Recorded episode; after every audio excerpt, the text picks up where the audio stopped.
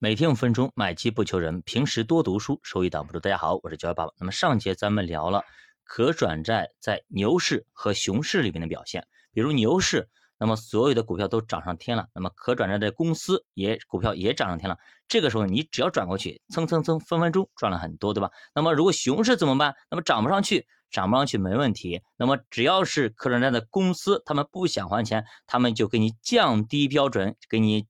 转债的一个机会，比如说它股价从五十跌到了三十，好，没问题，它给你降到百分之二十五块钱，或者二十六、二十四、二十三、十几，就一直降，只要它股价一直跌，它就可以一直降，降就是给你机会，让你赶紧转，让你赶紧转。如果这个时候你就转进去了，对吧？那么有可能你转过去之后，那么你就可以赚到百分之二十，甚至百赚一倍的可能都是可能的。所以说你要。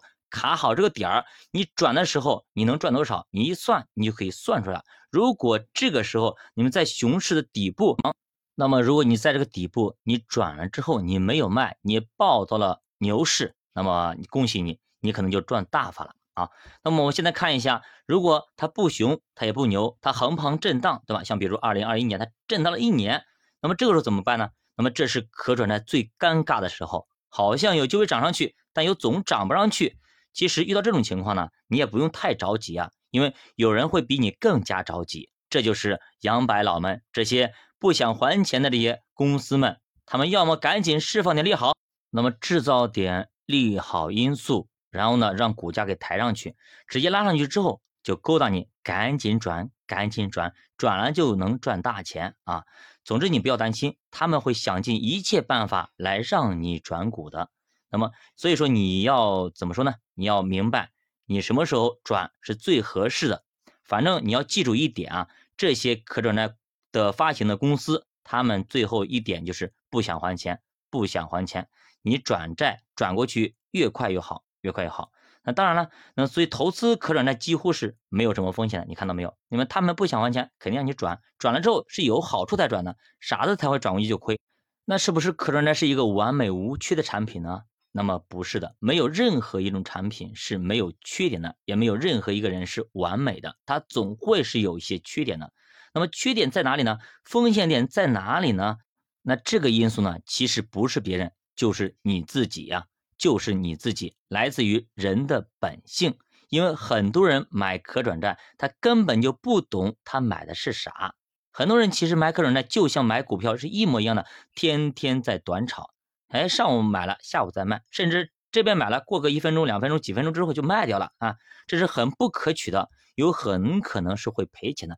只要你做短差，只要你做波段，那么你的胜率就永远不会大于百分之六十，甚至不会大于百分之五十。那这样的话，即使你真的大于了百分之六十，你说你是股神在世，你胜率什么顶居巴菲特一样的，是百分之七十的胜率，对吧？已经很牛逼了吧？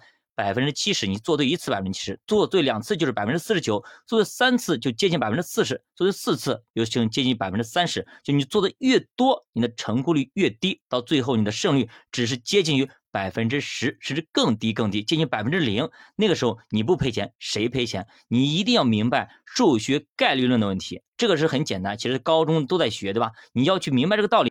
那么如果你明白了这个道理，你就知道彩票。它的一个逻辑，而且还有就是我们去看戏的时候，那些抽奖的那些人呢，他的所用的一个技巧了。那么这就是概率的问题，到最后肯定是庄家赚钱，你一定要明白这个道理啊。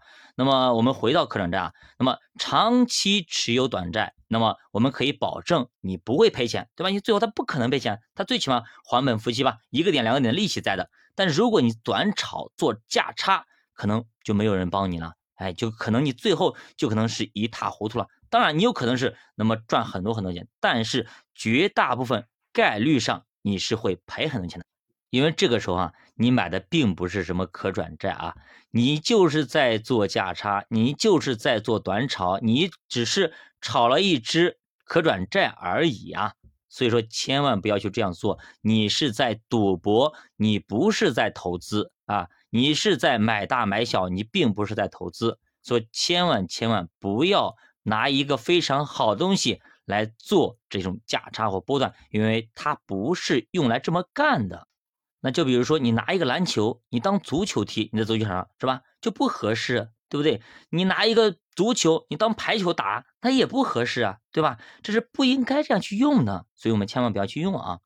那么，其实可转债最适合啊做长期投资品种。你长期去拿，你就是看看，比如说兴全，比如说中信，你拿个十年八年的，你看它涨得好不好？非常漂亮啊，百分之百的保底，利润呢上不封顶，牛市以来动辄翻倍，长期下来百分之十五的年化，嗯，妥妥的。所以说，既然都这样了，对吧？你为什么还要短炒呢？甚至你拿了还不到半年，你就担心，哎呦跌了怎么办呀，对吧？你为什么没看它前面涨那么多，对吧？就从去年到现在，可转涨得漂亮吗？非常漂亮，只是最近一段有下调的一个风险，对吧？开始有一点跌了。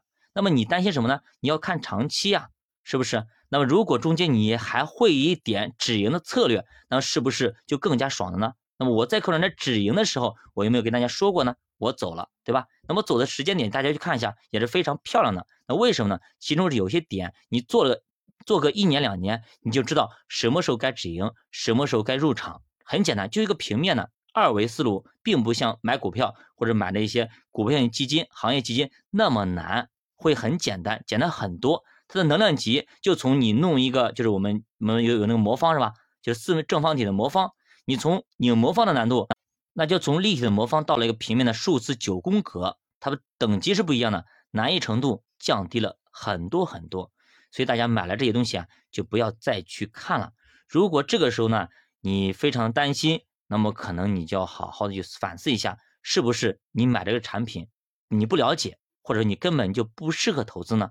那么如果你的财商可能还没有理解到我买的这些可转债或者买的一些股票基金买的指数。到底买的是什么？你不明白，你的利润来自于哪里？可能你的财商还需要提升一下。那么一些财商启蒙的课程，比如说《富爸爸穷爸爸》，比如说那么就是这个什么财务自由之路，比如说小孩子的小狗钱钱，咱们都可以去看一看，去了解一下。看完之后，可能我们有一个新的认知，我们就不至于说整天咋咋呼呼，整天担心受怕，等些等等等等。那么可转债既然这么牛逼，为啥之前很多人就没听过呢？对吧？也没听过哪个大师是靠可转债发财的呢？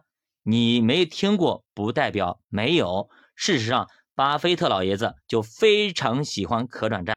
那巴菲特巴老爷子跟可转债有哪些故事呢？他有哪些投资经历呢？